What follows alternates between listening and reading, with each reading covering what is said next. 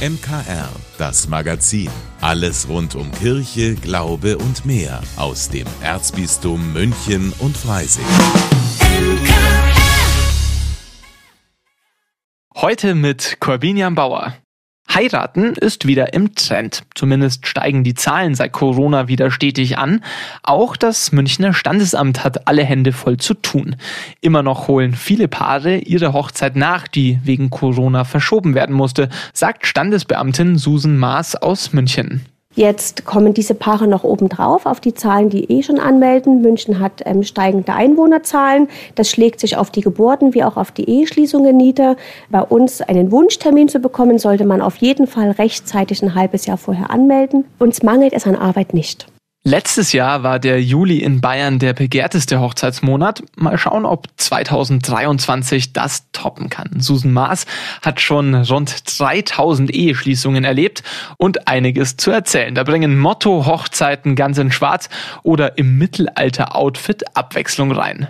Ich hatte mal ein Brautpaar, das hat sich anstatt Ringen als Zeichen der Verbundenheit in der Ehe Flipflops getauscht. Die hielten halt nicht so viel von Schmuck, dafür mehr von Schuhen und die haben halt gegenseitig Flipflops getauscht.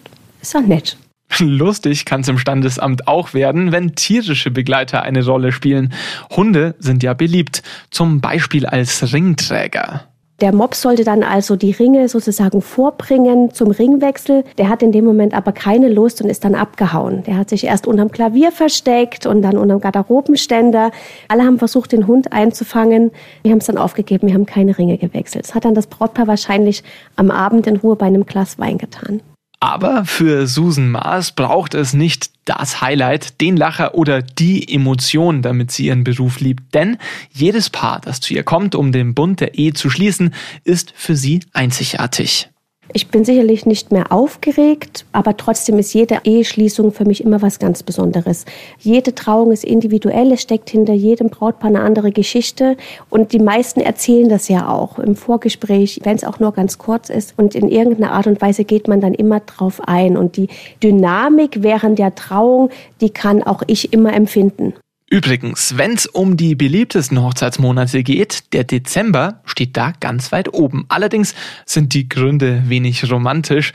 Die Steuer macht's aus. Wenn wir Requiem hören, dann denken wir im ersten Moment wahrscheinlich weniger an die Zugspitze oder an einen Gletscher. Aber genau das trifft in der kommenden Woche aufeinander. Evangelische und katholische Christen fahren gemeinsam auf Deutschlands höchsten Berg. Und da gibt es dann eine Trauerfeier für den sterbenden Gletscher. Das sagt Pastoralreferent Florian Hammerl. Er ist Tourismusseelsorger fürs Werdenfelser Land. Und es ist einfach zunächst mal ein Verlust, dass äh, ein Stück vom ewigen Eis offensichtlich doch nicht ewig ist und sichtbar und spürbar kleiner wird. Und diesem Entsetzen, dieser Trauer wollten wir äh, zunächst durch besonders gestalteten Gottesdienst, durch ein Requiem Ausdruck verleihen. Wolfgang Neuner wird auch vor Ort sein. Er ist im Vorstand der Sektion München beim Deutschen Alpenverein und findet es auch gut, dass es eine Andacht gibt. Weil es uns mit dem verbindet, was wir glauben, wofür wir handeln, wofür wir leben. Und das ist mal 20 Minuten, 30 Minuten innehalten für ja etwas, was wir mehr oder weniger gebrauchen, aber nicht schätzen, weil wir glauben, es ist da und es ist nicht da, es ist Schöpfung. Beim Gottesdienst in der Zugspitzkapelle geht es auch um das Thema Abschied, sagt Florian Hammerl. Dann geht es zum Gletscher und der wird ausgesegnet. Das ist das kirchliche Ritual bei Sterbenden, dass wir uns in diesem Ritual vom Gletscher verabschieden und natürlich auch noch im Wissen, ein bisschen ist er noch da, aber spätestens 2030, haben wir neulich erst wieder gehört, wird dieser Gletscher endgültig nur noch ein Stück totes Eis sein. Mit der Aktion wollen die Kirchen auch die menschlichen Gefühle beim Abschied von diesem unwiederbringlichen Stück Natur zum Ausdruck bringen. Aber nicht nur das. Wir haben oft gemerkt, wenn Menschen sterben und die Familie nimmt Abschied vom Sterbenden, wie die Lebenden dann näher zusammenwachsen. Auch um das geht es uns, dass die naturverbundenen Menschen sich nicht als Einzelkämpfer dann verstehen oder dass man ohnmächtig allein dasteht, sondern dass man merkt, es sind eigentlich ganz viele Menschen, denen die Natur wichtig ist. Auch der Deutsche Alpenverein versucht Spaß in den Bergen und Umweltbewusstsein auf einen Nenner zu bekommen. Nicht einfach, aber auch nicht unmöglich, sagt Wolfgang Neuner.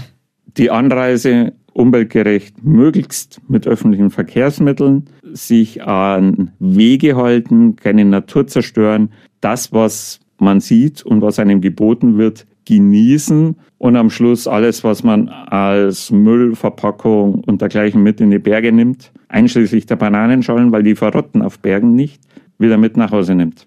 Auch wenn die letzten deutschen Gletscher auf der Zugspitze nicht mehr zu retten sind, aufgeben kommt für Florian Hammerl nicht in Frage.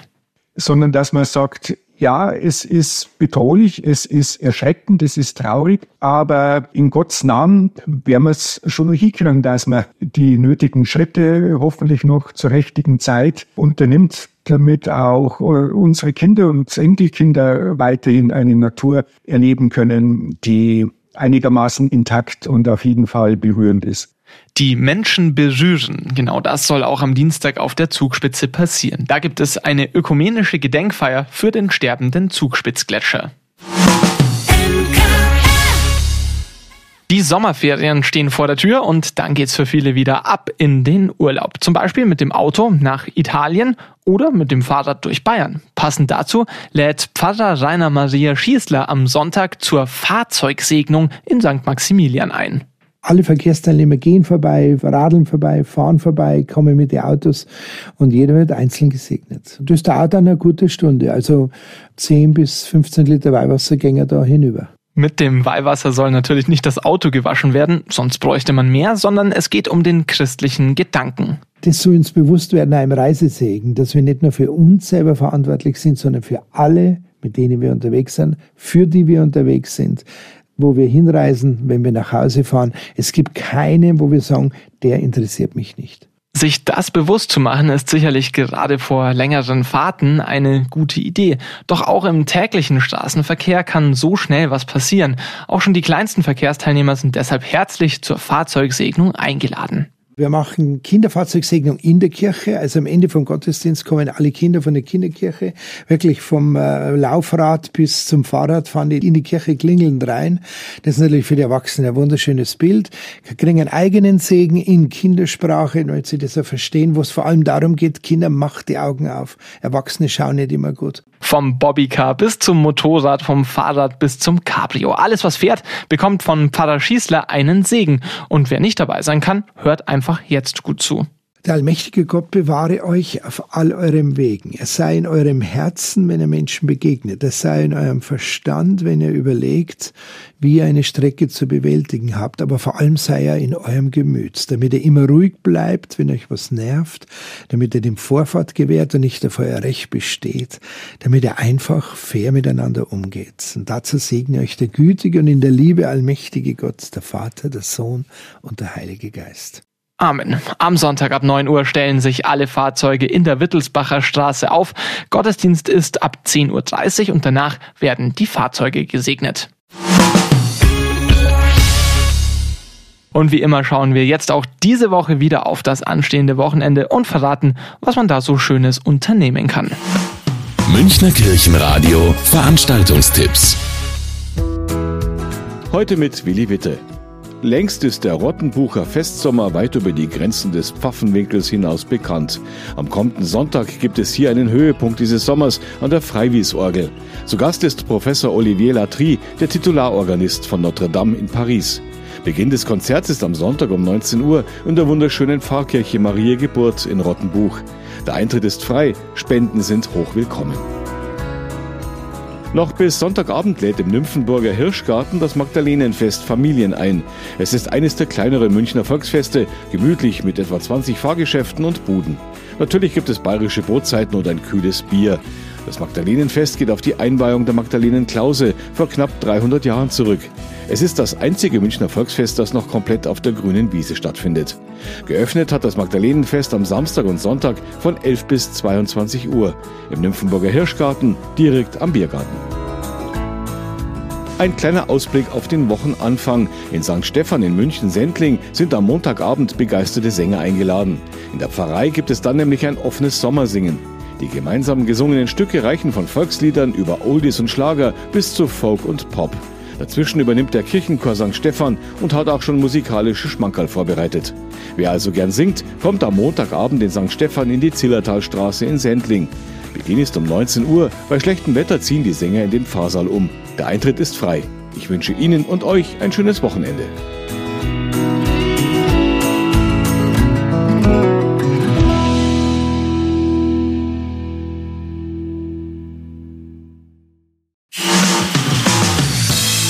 Vielen Dank, dass Sie sich unseren Podcast MKR, das Magazin des Münchner Kirchenradios, angehört haben.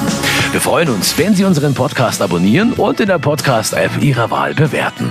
Am liebsten natürlich mit fünf Sternen.